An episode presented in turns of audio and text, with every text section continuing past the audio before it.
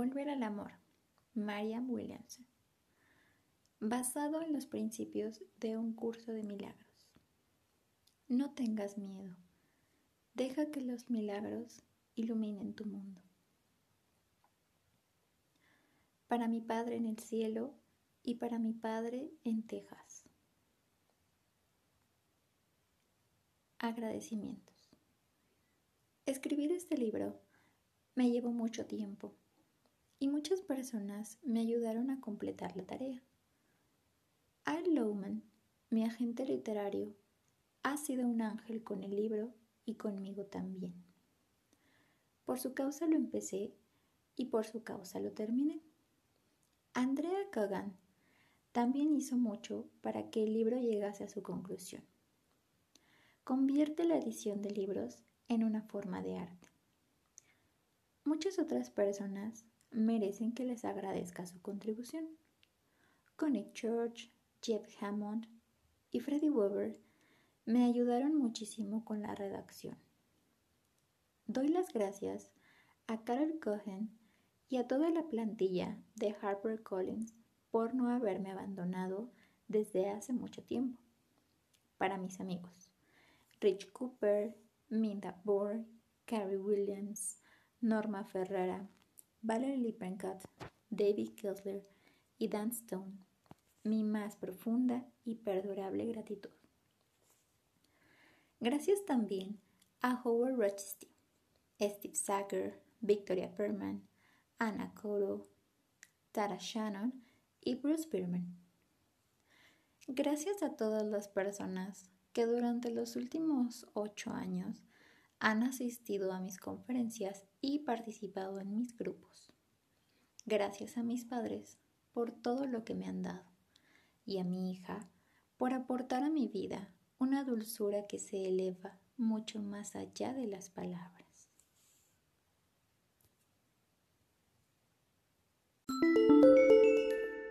Prefacio. Me crié en una familia judía de clase media enriquecida con el toque mágico de un padre excéntrico. En 1965, cuando yo tenía 13 años, me llevó a Saigón para mostrarme cómo era la guerra. En ese momento, la guerra de Vietnam comenzaba a acelerarse y él deseaba que yo viera los agujeros de las balas con mis propios ojos. No quería que el complejo militar industrial me lavara el cerebro y me convenciera de que la guerra estaba bien. Mi abuelo era muy religioso y a veces yo iba con él a la sinagoga los sábados por la mañana. Cuando se abría el arca durante el servicio, él se inclinaba reverente y empezaba a llorar. Yo también lloraba, pero no sabía si lo hacía por un incipiente fervor religioso o simplemente porque mi abuelo lloraba. Cuando empecé la enseñanza secundaria, tuve mi primera clase de filosofía y decidí que Dios era una muleta que no necesitaba. ¿Qué clase de Dios, me preguntaba, podía dejar morir de hambre a los niños, o que la gente enfermara de cáncer, o que sucediera el holocausto? La fe inocente de una niña chocó de frente con el pseudointelectualismo de una alumna de primer curso de bachillerato. Le escribí una carta a mi estimado señor Dios. Mientras la escribía, estaba deprimida, pero era algo que sentía que tenía que hacer, aunque ya me consideraba demasiado instruida para creer en Dios. En la universidad, mucho de lo que aprendí de los profesores no tenía decididamente nada que ver con el plan de estudios. Abandoné la carrera para cultivar verduras, pero no recuerdo haber cultivado jamás ninguna. Hay muchas cosas de aquellos años que no puedo recordar. Como muchísima gente de aquella época, al final de los 60 y principio de los 70, yo era bastante descontrolada. Parecía que cada puerta que las normas convencionales marcaban con no, ocultaba el secreto de algún placer lascivo que no podía perderme. Todo lo que pareciera escandaloso, quería hacerlo, y generalmente lo hacía. no sabía qué hacer con mi vida. Aunque recuerdo que mis padres no dejaban de rogarme que hiciera algo. Iba de relación en relación, de trabajo en trabajo, de ciudad en ciudad, buscando algún sentimiento de identidad o algún propósito, alguna sensación de que finalmente mi vida tenía significado. Sabía que poseía talento, pero no sabía para qué. Sabía que era inteligente, pero era demasiado frenética para aplicar mi inteligencia a mis propias circunstancias. Me puse varias veces en terapia, pero no me influyó mucho. Me iba hundiendo cada vez más en mis propias pautas neuróticas, buscando alivio en la comida, en las drogas, en la gente o en cualquier cosa que pudiera encontrar para apartarme de mí misma. Siempre estaba tratando de hacer que en mi vida sucediera algo, pero no sucedía nada demasiado importante, a no ser el drama que yo creaba alrededor de las cosas que no sucedían. Durante aquellos años, tuve una enorme roca de asco de mí misma instalada en la boca del estómago. Y aquello empeoraba con cada etapa que iba pasando. A medida que se intensificaba mi dolor, lo mismo pasaba con mi interés por la filosofía. Oriental, occidental, académica, esotérica, Kierkegaard, el I Ching, el existencialismo, la teología radical cristiana de la muerte de Dios, el budismo y otras. Siempre había percibido algún misterioso orden cósmico en las cosas, pero jamás había podido aplicarlo a mi propia vida. Un día que estábamos sentados fumando marihuana, mi hermano me dijo que todo el mundo creía que yo era rara. Es como si tuvieras alguna especie de virus, me explicó. Recuerdo haber pensado que en aquel momento iba a salir disparada de mi cuerpo.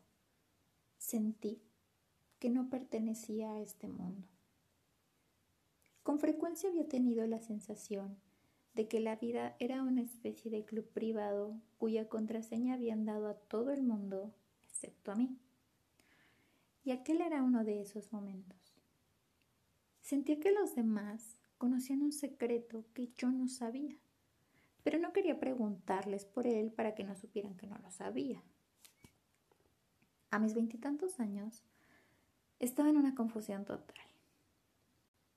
Creía que los demás también se morían por dentro, igual que yo, pero que no podían o no querían hablar de ello. Seguía pensando que había algo muy importante de lo que nadie hablaba. Tampoco yo tenía palabras para explicarlo, pero estaba segura de que en el mundo había algo fundamental que no funcionaba. ¿Cómo era posible que todos pensaran que en este juego estúpido de triunfar en la vida, que a mí en realidad me avergonzaba y el que no sabía jugar, pudiera consistir todo el sentido del hecho de estar aquí. Un día del año 1977, en Nueva York, vi en casa de alguien una serie de libros azules con letras doradas. Eché un vistazo a la introducción y leí. Este es un curso de milagros. Es un curso obligatorio. Solo el momento en que decides tomarlo es voluntario. Tener libre albedrío no quiere decir que tú mismo puedas establecer el plan de estudios. Significa únicamente que puedes elegir lo que quieres aprender en cualquier momento dado. Este curso no pretende enseñar el significado del amor, pues eso está más allá de lo que se puede enseñar pretende, no obstante, despejar los obstáculos que impiden experimentar la presencia del amor, el cual es tu herencia natural. Recuerdo haber pensado que eso sonaba bastante misterioso, por no decir arrogante. Sin embargo, continué leyendo y entonces me di cuenta de que la terminología de los libros era cristiana. Eso me puso nerviosa. Aunque en la escuela había estudiado teología cristiana, la había mantenido a una distancia intelectual. Ahora sentía la amenaza de un significado más personal. Volví a dejar los libros sobre la mesa. Fue necesario un año más para que volviera a ellos. Un año más y un año más de sufrimiento. Entonces estuve lista. Esa vez estaba tan deprimida que ni siquiera me fijé en el lenguaje. Esa vez supe inmediatamente que el curso tenía algo muy importante que enseñarme. Usaba los términos cristianos tradicionales, pero en sentidos decididamente no tradicionales, no religiosos. Me impresionó, como le ocurre a la mayoría de la gente, la profunda autoridad de su voz. Me respondía a preguntas que yo había empezado a considerar sin respuesta. Hablaba de Dios en una brillante terminología psicológica, poniendo a prueba mi inteligencia sin insultarla jamás. Suena un poco a frase hecha lo que voy a decir, pero me sentí como si hubiera llegado a buen puerto. Parecía que el curso tuviera un mensaje básico. Relájate. Aquello me confundió, porque siempre había asociado relajación con resignación. Había esperado que alguien me explicara cómo librar la batalla o que la librara por mí. Y ahora este libro me sugería que renunciara por completo a la batalla. Me quedé sorprendida y al mismo tiempo aliviada. Desde hacía mucho tiempo sospechaba que yo no estaba hecha para el combate mundano. Para mí, un curso de milagros no fue simplemente una lectura más, fue mi maestro personal, mi senda de salida del infierno. Cuando empecé a leerlo y a hacer los ejercicios que proponía, sentí casi inmediatamente que dentro de mí se producían cambios positivos. Me sentía feliz, sentía que empezaba a calmarme. Comencé a entenderme a mí misma, a tener algún atisbo de por qué mis relaciones habían sido tan dolorosas, por qué nunca podía continuar con nada, por qué aborrecía mi cuerpo. Y lo más importante, comencé a tener cierta sensación de que podía cambiar. Al estudiar el curso, se desataron en mi interior enormes cantidades de energía y esperanza, de una energía que día tras día se había ido volviendo más y más autodestructiva. El curso, distribuido en tres libros, es un programa autodidáctico de psicoterapia espiritual y no pretende tener el monopolio de Dios. Habla de temas espirituales universales. No hay más que una única verdad, expresada de diferentes maneras, y el curso solo es una de las muchas sendas que conducen a la verdad. Sin embargo, si es la tuya, lo sabrás. Para mí, fue una experiencia decisiva, intelectual, emocional y psicológicamente. Me liberó de un terrible dolor emocional. Yo deseaba aquella conciencia de la presencia del amor, de la que me habían hablado. Y durante los cinco años siguientes me dediqué apasionadamente a estudiar el curso. En 1983 empecé a compartir lo que interpretaba de mis lecturas del curso con un pequeño grupo de personas en Los Ángeles. El grupo empezó a crecer. Desde entonces, el auditorio de mis conferencias ha ido en aumento, tanto en los Estados Unidos como en el extranjero.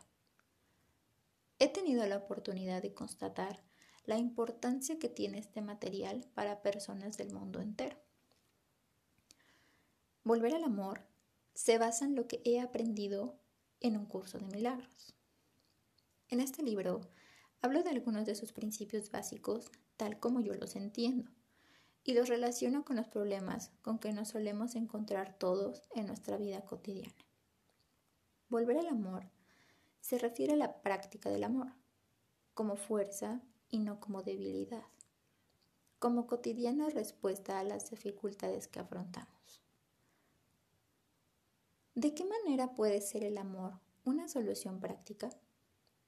Este libro está concebido para que constituya una guía de la milagrosa aplicación del amor como un bálsamo para todas las heridas, ya sea que nuestro dolor psíquico se dé en el ámbito de las relaciones, de la salud, del trabajo o en cualquier otro dominio. El amor es la fuerza poderosa, la curación, la respuesta. Los norteamericanos no nos lucimos mucho en filosofía pero sin acción. Una vez que entendemos la razón para actuar, a medida que empezamos a comprender con mayor profundidad por qué el amor es un elemento tan necesario para sanar al mundo, se producirá un cambio interior y exterior en la forma en que vivimos. Ruego para que este libro pueda ayudar a alguien. Lo he escrito con el corazón abierto y espero que lo leas con la mente abierta. Marian Williamson, Los Ángeles, California.